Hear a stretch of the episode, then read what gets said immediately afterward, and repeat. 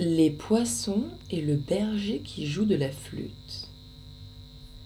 Tircis, qui pour la seule Annette faisait résonner les accords d'une voix et d'une musette capable de toucher les morts, chantait un jour le long des bords d'une onde arrosant des prairies, dont Zéphyr habitait les campagnes fleuries. Annette, cependant, à la ligne pêchait, mais nul poisson ne s'approchait. La bergère perdait ses peines. Le berger, qui, par ses chansons, eut attiré des inhumaines, crut, et crut mal, attirer des poissons. Il leur chanta ceci.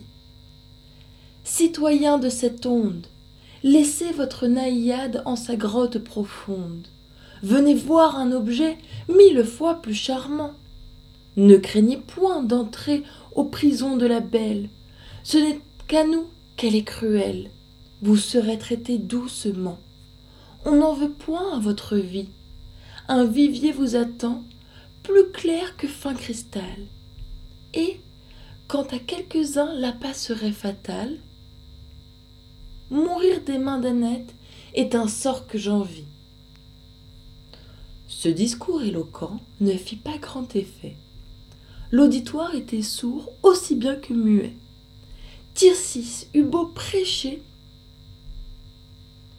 ses paroles mielées s'en étant au vent envolées, il tendit un long ray.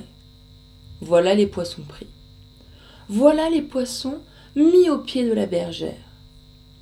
Ô vous, pasteurs d'humains et non pas de brebis, rois, qui croyez gagner par raison les esprits d'une multitude étrangère, ce n'est jamais par là que l'on en vient à bout. Il y faut une autre manière. Servez-vous de vos raies, la puissance fait tout.